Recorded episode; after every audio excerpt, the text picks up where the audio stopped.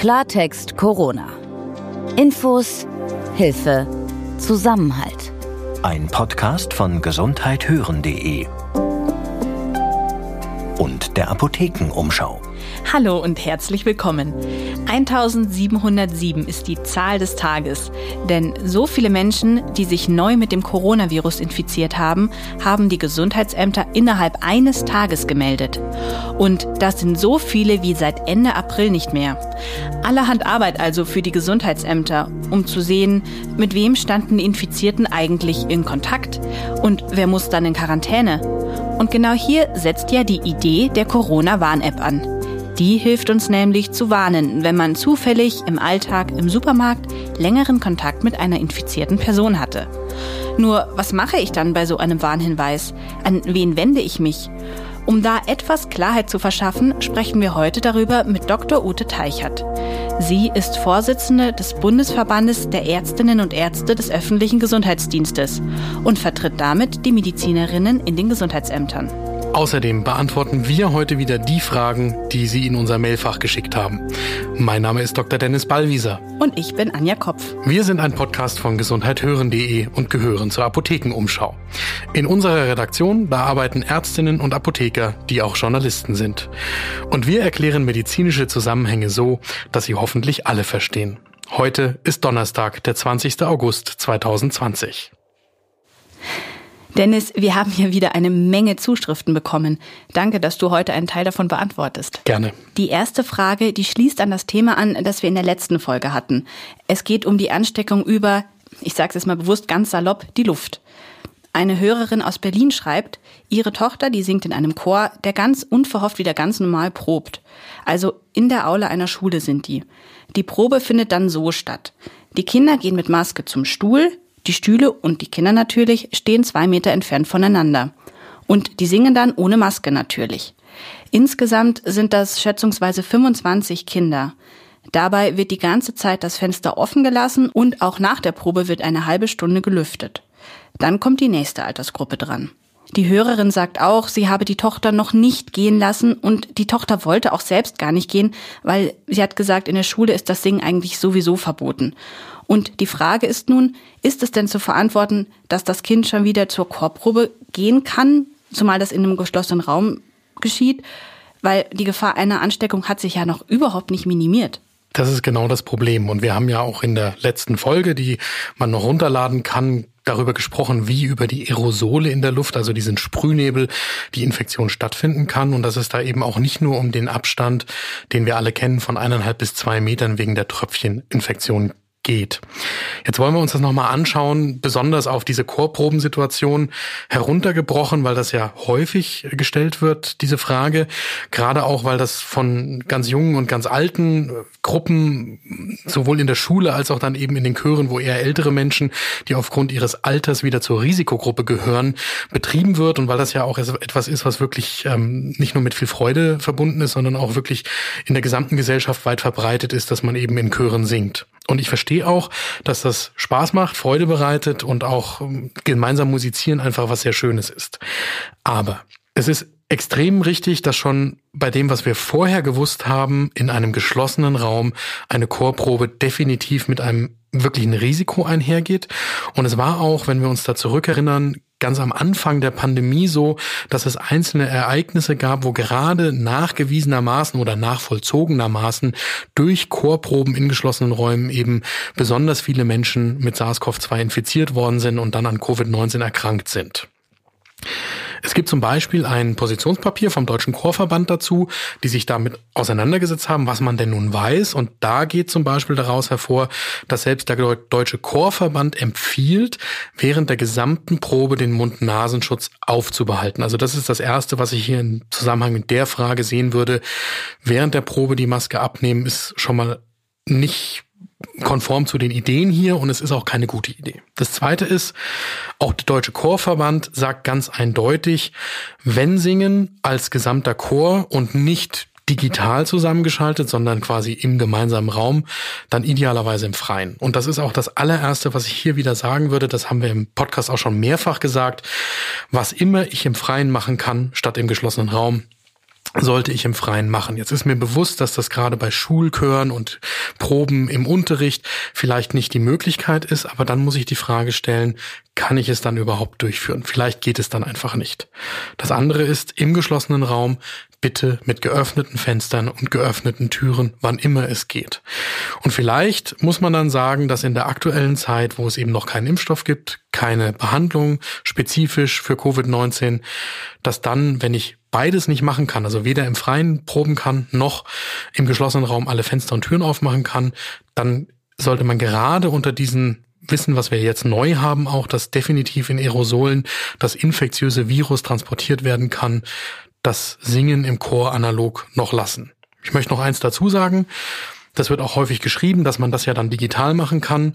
Da ist mir hier bewusst, dass wenn es gerade um Schulchöre geht, nicht alle Kinder die Möglichkeit haben werden, überhaupt ein Smartphone oder ein Tablet oder ein Computer zu Hause nutzen zu können und den Zugang zum Internet in der Form zu haben, da gemeinsam im Schulchor singen zu können. Und das soll ja normalerweise auch im, im Schulunterricht stattfinden. Aber dann muss man leider auch im siebten oder achten Monat der Pandemie vermutlich damit umgehen, dass man Musik und das gemeinsame Musizieren auf irgendeine andere Art und Weise den Kindern ermöglicht. Wo wir jetzt gerade beim Lüften sind, da hat eine Hörerin eine andere Situation geschildert.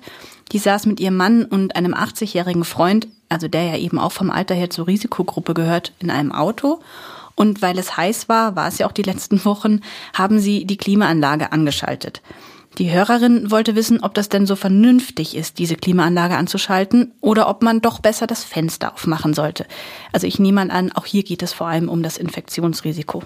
Jetzt gibt's Grundsätzlich natürlich wieder die Empfehlung, aber die ist vielleicht auch nicht sonderlich hilfreich. Natürlich, wenn ich es vermeiden kann, sollte ich gar nicht in der Konstellation im Auto sitzen. Es kann gute Gründe geben, warum die trotzdem im Auto gesessen haben und zusammen irgendwo hinfahren mussten. Das will ich gar nicht in Frage stellen. Wenn ich in der Situation bin. Die erste Regel ist wieder, auf beiden Seiten des Autos nach Möglichkeit das Fenster aufmachen.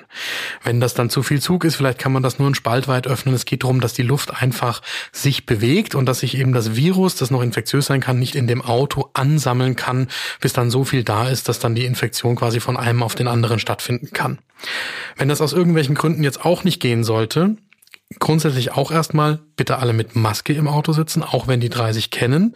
Dann ist das die Situation, also alleine brauche ich im Auto nicht mit der Maske zu sitzen, aber in der Situation sollten alle drei in dem Auto dann die Maske tragen. Und ansonsten, wenn ich jetzt aus irgendeinem Grund gezwungen wäre, dann halt die Klimaanlage anzumachen, dann sollte ich auf jeden Fall darauf achten, es gibt da immer so zwei Einstellungen. Das ist auch von Auto zu Auto unterschiedlich, aber es gibt einmal die Einstellung, dass quasi nur die Luft, die schon im Auto ist, umgewälzt wird. Den sollte ich auf keinen Fall eingestellt haben, sondern dann sollte ich zumindest eingestellt haben, dass immer frische Luft von außen angesaugt wird, weil dann natürlich auch wieder die Luft, die Viruskonzentration quasi in dem Aerosol im Auto ähm, wieder verdünnt wird und weniger Virus einfach pro Lufteinheit vorhanden ist. Und dann noch ein letztes, also es ist im Moment einfach keine gute Idee, dann irgendwie acht Stunden in einem geschlossenen Auto in so einer Konstellation unterwegs zu sein. Es sieht wieder völlig anders aus, wenn es irgendwie darum geht, den 80-jährigen Freund in fünf Minuten von zu Hause zum Supermarkt zu bringen, damit er was kaufen kann und wieder zurück. Und da kann man vielleicht auch leichter die Fenster aufmachen. Die Hörerin hat auch noch eine Anschlussfrage gestellt. Ist es denn ratsam, das Auto, in dem dieser 80-jährige Freund mitfährt, und eben auch mit offenem Fenster dann zu desinfizieren und gilt auch ähnliches für Toiletten. Also sollte da nach jedem Besuch nochmal extra die Toilette geputzt, desinfiziert werden? Wir haben auch darüber schon ein paar Mal hier gesprochen und da hat sich die Erkenntnislage nicht wesentlich geändert. Also es ist natürlich so, dass theoretisch das SARS-CoV-2 über Flächen übertragen werden kann. Ich sage nochmal dazu, da muss dann eine ganze Menge erfüllt sein, damit das funktionieren kann. Zum Beispiel, also ich muss das Virus aus mir raushusten oder ausatmen oder ausstoßen, das muss auf eine Fläche gelangen. Wenn ich der Patient bin, dann muss jemand anderes das Virus zum Beispiel auf die Hand aufnehmen, sich dann an eine Schleimhaut fassen, also zum Beispiel Auge oder Nase oder Mund. Und es muss ausreichend infektiöses Virus quasi da noch drauf sein, damit ich dann infiziert werde. Das ist theoretisch möglich.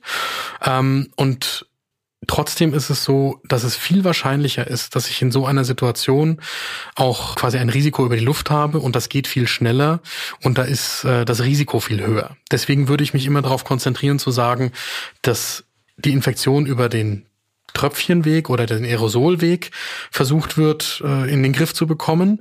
Und deswegen ist auch nach wie vor die Empfehlung für den häuslichen oder den öffentlichen Bereich, dass da keine Wischdesinfektion notwendig ist. Das ist auch das, was das Robert-Koch-Institut sagt, aber dem kann ich auch inhaltlich folgen.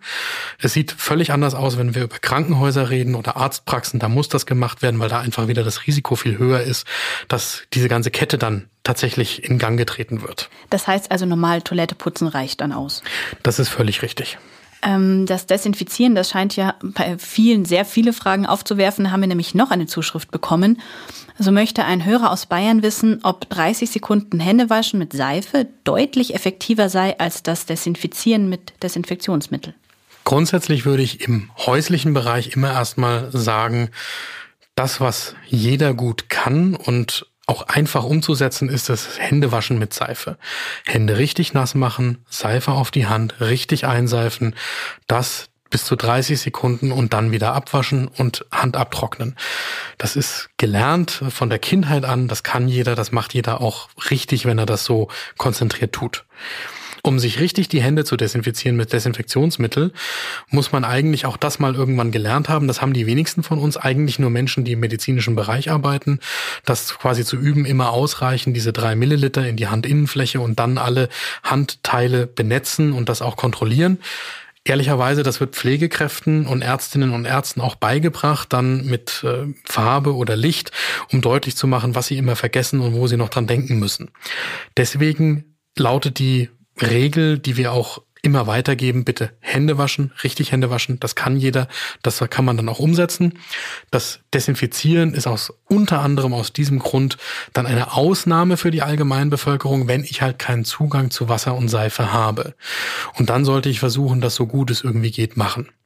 Das Hände desinfizieren standardmäßig für jeden ist auch deshalb keine gute Idee, weil eben Desinfektionsmittel über einen langen Zeitraum und sehr regelmäßig angewendet schon die Handhaut angreifen können.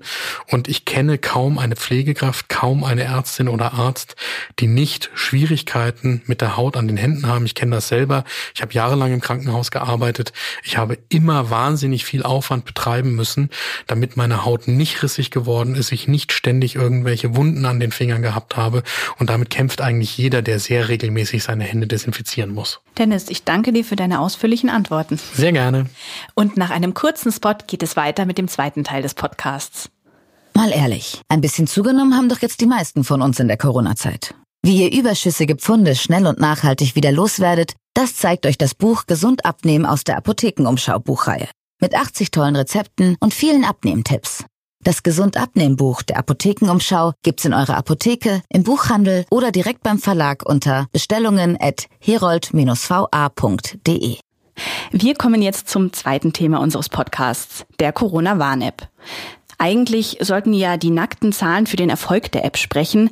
Das Robert Koch Institut hat neulich die neuesten Downloadzahlen veröffentlicht und die haben dann ausgesagt, die App wurde insgesamt 17,2 Millionen Mal auf Smartphones installiert dass die Daten, die die App erhebt, eigentlich sehr gut geschützt sind. Darüber haben wir uns schon in Folge 47 unterhalten und hatten da den App-Entwickler Professor Fitzek zu Gast.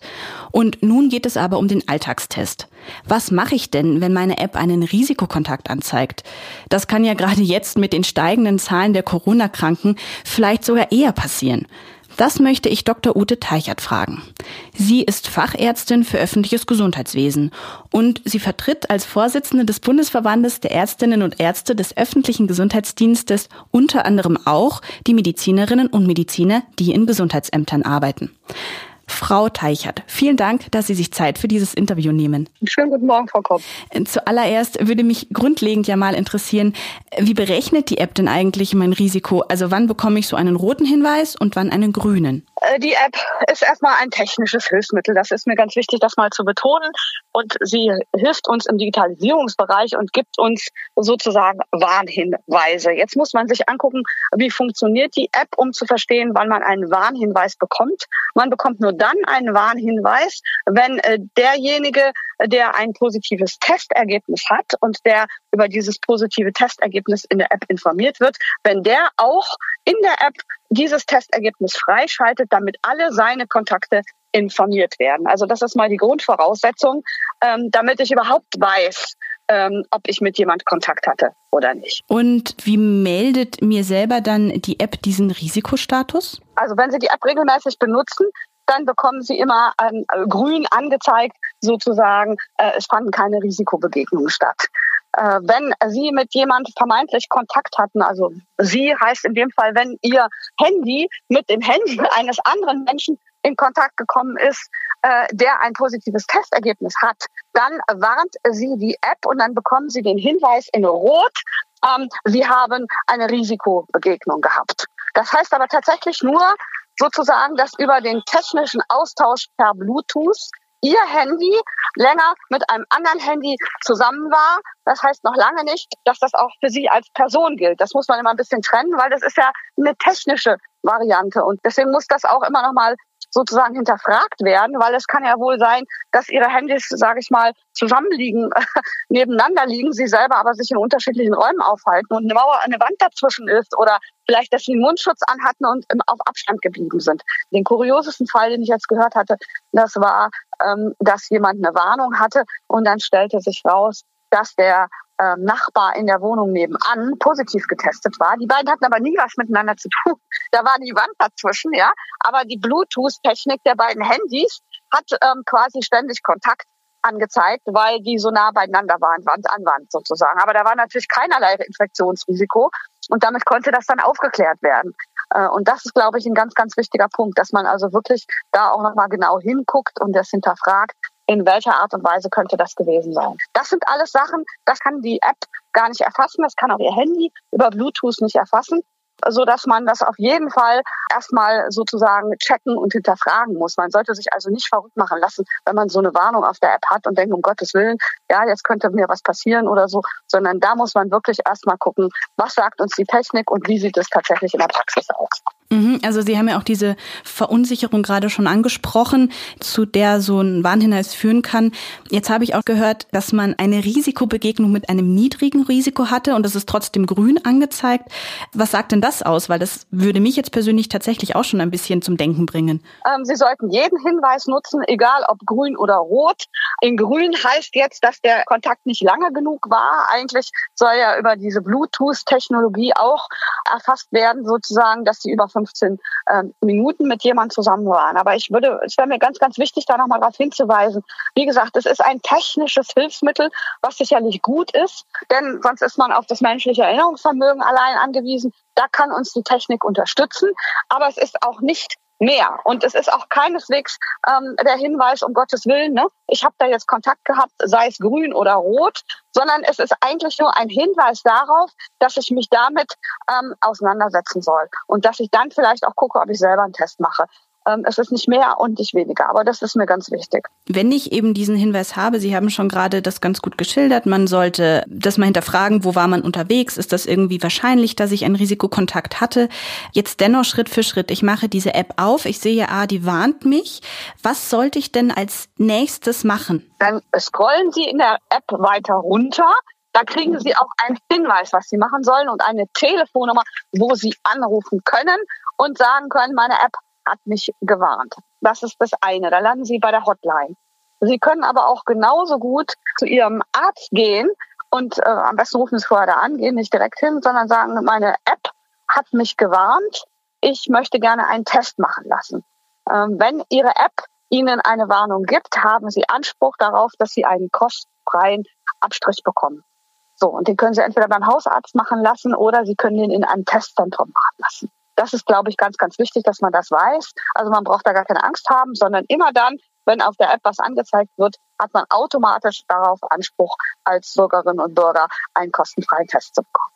Und jetzt ist es ja auch so, ich könnte ja auch den ärztlichen Bereitschaftsdienst anrufen. Also die Nummer ist vielleicht jetzt auch mehr bekannt. Das ist die 116, 117 oder auch beim Gesundheitsamt anrufen. Welche Rolle spielen denn da zum Beispiel die Gesundheitsämter, wenn es jetzt um die App geht, beziehungsweise um Unsicherheiten, Warnhinweise etc.?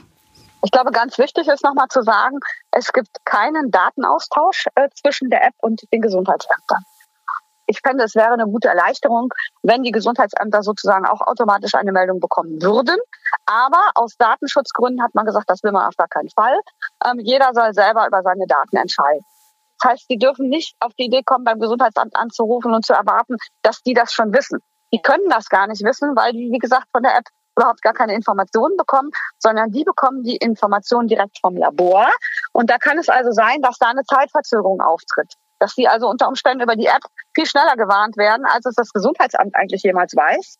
Und deswegen würde ich bitten, dass man sich da jetzt nicht ärgert und sagt, hm, jetzt sind wir schon in der Digitalisierung, das müssten doch alle wissen. Und wenn ich das weiß, wissen die das auch. Nein, die können und die sollen das auch erstmal nicht wissen. So ist die Idee der App. Das heißt, sie können natürlich trotzdem da anrufen. Sie können auch sagen, ich habe meine Warn-App. Ich würde aber dafür plädieren, dass Sie nicht quasi die Nummer vom Gesundheitsamt raussuchen, sondern äh, vielleicht, wenn Sie die Chance haben, ins Internet zu gehen, googeln Sie mal Corona-Hotline und dann den Ort, wo Sie sich befinden, weil fast alle haben eine eigene Hotline-Nummer eingerichtet. Und die sind auch ähm, besser in dem Thema drin, weil wenn Sie sonst bei der allgemeinen ähm, Nummer des Gesundheitsamtes anrufen, dann kann es sein, Sie landen erstmal an der Zentrale und werden durchvermittelt. Das ist unnötiger Zeitverlust. Also nutzen Sie die Chance, sozusagen die Corona-Hotline zu wählen an dem Ort, wo Sie sind, oder aber äh, die Telefonnummer, die in der App angegeben ist. Da steht auch extra nochmal eine Telefonnummer drin. Das sind, glaube ich, die sichersten Wege, wo Sie auch am schnellsten weiterkommen. Haben Sie denn äh, bisher Rückmeldungen aus den Gesundheitsämtern bekommen, was die App angeht?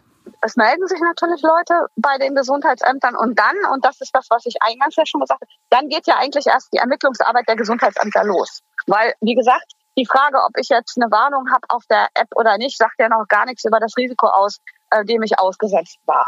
Und ähm, dann wird also das Gesundheitsamt mit gezielten Fragestellungen versuchen zu ermitteln, äh, wann könnte der Kontakt gewesen sein, äh, und welche Art war das? Ähm, Sie hatten das ja jetzt gerade auch erwähnt gehabt, dass sich die App ja dann doch immer wieder fehleranfällig zeigt. Also am Anfang zum Beispiel hatte man ja festgestellt, also das war so das technische Problem, dass die App im Hintergrund des Handys gar nicht läuft. Das heißt, dass man musste die App immer erstmal öffnen, um überhaupt diese Statusmeldung zu bekommen und hat nicht irgendwie so eine sogenannte Push-Nachricht gekriegt, wo das Handy automatisch gesagt hat, Vorsicht, hier ist das Risiko recht hoch. Jetzt kam auch kürzlich eine Studie aus Irland zum Ergebnis, dass in öffentlichen Verkehrsmitteln eben die App nicht so wirklich zuverlässig den Abstand zu Personen messen kann. Kann dann die App denn tatsächlich so zuverlässig helfen, um diese Infektionsketten nachzuvollziehen? Wie gesagt, ich glaube, es ist ein zusätzliches Mittel, was uns Hinweise geben kann. Aber wir sollten uns da bitte nur ja nicht drauf verlassen. Also nicht sagen, hoch, ich habe ja meine App, jetzt kann ich ja überall hingehen, kann ich große Partys feiern, weil meine App zeigt mir ja an, ob ich eine Risikobegegnung hatte oder nicht. Da möchte ich eindringlich vorwarnen. Dem ist nicht so. Man muss sich weiter an die Abstands- und Hygieneregeln halten und auch an das Mund-Nasenschutz tragen. Ähm, da kann die App überhaupt keinerlei Unterstützung geben. Aber die App kann eben zusätzliche Hinweise geben. In dem Sinne würde ich das auf jeden Fall befürworten. Die technischen Probleme finde ich auch sehr schade. Also ich hatte selber das Problem, ich war eine der ersten, die ähm, die äh, App auch runtergeladen hat und bei mir hat es jetzt quasi bis vor wenigen Tagen auch keine Hintergrundaktualisierung gegeben. Ich habe aber heute Morgen nochmal mit der, ähm, den App-Entwicklern gesprochen. Also die Probleme seien jetzt komplett beseitigt wenn jeder immer die Aktualisierung der App und vor allen Dingen auch des eigenen Betriebssystems runtergeladen hat. Ich glaube, da würde ich gerne nochmal unterstreichen, dass das ganz wichtig ist, dass man immer in der, in der aktuellen Version ist, um gerade solche Fehler zu vermeiden. Ein Kritikpunkt, der ja auch öfters angesprochen wurde, ist, dass die App ja nur gewisse Personengruppen ein und andere wiederum ausschließt. Können Sie das auch unterstreichen? Ja, nicht jeder Mensch hat ein Smartphone der neuesten Technik zur Verfügung. Auf älteren Smartphones läuft das ja nicht und auch in meinem Freundes- und Bekanntenkreis gibt es auch Leute, die gar keine Smartphones nutzen. Ähm, ich denke auch, dass wir einen Generationen-Gap da drin haben, dass ähm, ältere Personen vielleicht auch manchmal Schwierigkeiten haben, damit umzugehen oder eben Menschen, die nicht so technikaffin sind oder die sich das auch weder leisten können noch wollen. Also wir schließen damit natürlich bestimmte Gruppen aus. Das RKI hatte heute Morgen ja schon gemeldet, dass an einem Tag so viele neu erfasste Corona-Erkrankte gab wie zuletzt Ende April. Und auch Fachleute blicken ja generell schon relativ skeptisch Richtung Herbst und Winter, wenn dann eben nicht mehr so viele Leute draußen sind, wenn man auch nicht mehr so bereit ist, ständig zu lüften, weil es draußen eben kalt ist, dann kommt dann trotzdem in dieser Zeit, gerade in dieser Zeit, wo wir möglicherweise dann doch enger drinnen aufeinander sitzen, die Stärke der App zum Tragen? Ja, das glaube ich wiederum schon. denn äh, ich habe also gehört, gestern sind alleine 45.000 Testergebnisse in der App hochgeladen worden. Und wir machen es ja im Moment so, dass wir sehr viel auf die Teststrategie setzen, dass wir sehr viele äh, Tests machen, jetzt auch für die Reiserückkehrer zusätzlich, aber auch für alle anderen Personen. Und ähm, die ganze Menge äh, der Testergebnisse zu handeln, das ist natürlich wieder eine Stärke, finde ich, des technischen Systems, weil also diese 45.000 Testergebnisse, die Leute haben ja dann viel schneller ihr Testergebnis, als wenn das erstmal über den normalen Weg äh, vom Labor ans Gesundheitsamt geht und dort das Gesundheitsamt sozusagen die Leute informieren muss. Beim positiven Testergebnis geht das schnell, aber ich will ja auch gerne wissen, ob ich negativ bin. Und auch da kann mir natürlich die App tatsächlich über Schnelligkeit und über den technischen Weg, glaube ich, ganz gut helfen. Und je höher die Zahl der Tests werden, ähm, desto besser ist das natürlich, so schneller arbeitet das System. Okay, da, da muss ich jetzt nochmal zur Funktion nachfragen. Das heißt also, die App warnt mich nicht nur, wenn ich Kontakte habe, sondern die App, die vermittelt mir auch mein, mein Testergebnis aus dem Labor. Genau.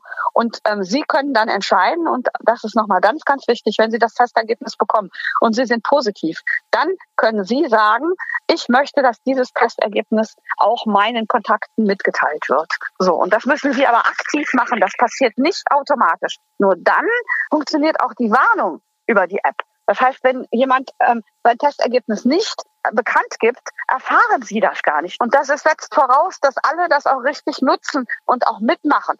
Äh, wenn ich nur sozusagen ähm, das abrufe und sage, ach, hm, jetzt bin ich positiv, ich will aber nicht, dass das irgendjemand erfährt und geben das nicht frei, dann erfahren das ihre potenziellen Kontaktpersonen überhaupt nicht. Und dann nützt uns auch die App überhaupt nichts im Grunde genommen.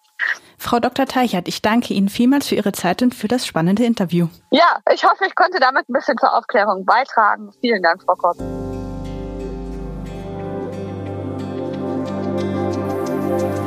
Türklinken für die Toilette. Die sind in der Regel ziemliche Keimschleudern. Darum ist die einfache Lösung, gerade jetzt in Corona-Zeiten, die Klinke einfach mit dem Ellenbogen statt der Hand herunterdrücken. Nur was, wenn das so nicht geht? Dieses Problem hat eine Fluggesellschaft aus Japan erkannt. Die Fluggäste trauen sich nämlich nicht auf die Flugzeugtoilette. Sie machen sich Sorgen um eine Infektion. Denn die Falltüren lassen sich nur durch einen innenliegenden Handgriff öffnen. Jetzt hat die japanische Fluggesellschaft einen neuen Türgriff entwickelt. Der sieht aus wie ein Henkel aus Plastik, in dem sich bequem der Ellenbogen einhaken und die Falltür öffnen lässt. Abgesehen davon, dass man momentan sowieso besser aufs Fliegen verzichtet, kreativ ist die Lösung allemal. Ich heiße Dr. Dennis Ballwieser. Und mein Name ist Anja Kopf. Wenn Sie weitere medizinische Fragen rund um Corona haben, dann schreiben Sie uns doch gerne. Unsere Mailadresse ist redaktion.gesundheithören.de. Wenn Sie diese Folge gerade über Apple Podcasts hören, dann freuen wir uns gerne über Ihre Bewertung dort. Und falls Ihnen Klartext Corona gefällt, abonnieren Sie uns doch. Zum Beispiel bei Spotify oder eben Apple Podcasts. So bekommen Sie immer sofort Bescheid, wenn wir eine neue Folge online stellen. Klartext Corona. Ein Podcast von gesundheithören.de und der Apothekenumschau.